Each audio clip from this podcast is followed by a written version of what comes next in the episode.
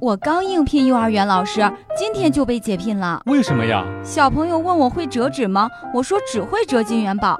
之后他们就跟我学习折纸。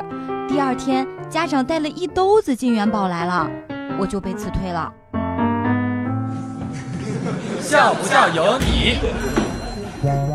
到了幼儿园开学的日子，家长走了之后呀，幼儿园里面到处都是嚎啕大哭的孩子，只有小明独自蹲在墙角没有哭，表现得非常淡定。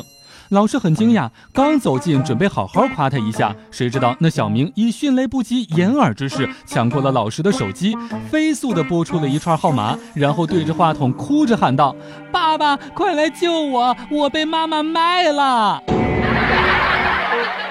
朋友有一个五岁的小孩上幼儿园，有一天放学回来，急匆匆地问他：“妈妈，妈妈，快问问我一加一等于几？我刚才摔了一跤，磕到头了，快看看我变傻了没有？”笑不笑由你。女儿今年三岁多了，读幼儿园。昨天晚上和我说：“爸爸，爸爸，幼儿园的小朋友都说我是小男孩，你说我怎么办？”为了证明我是小姑娘，爸爸，你明天给我买条裙子吧。嘿呦，这套路！啊！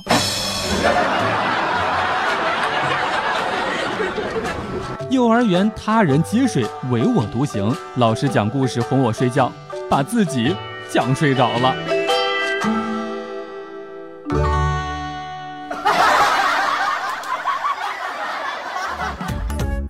每天两分钟，笑不笑由你。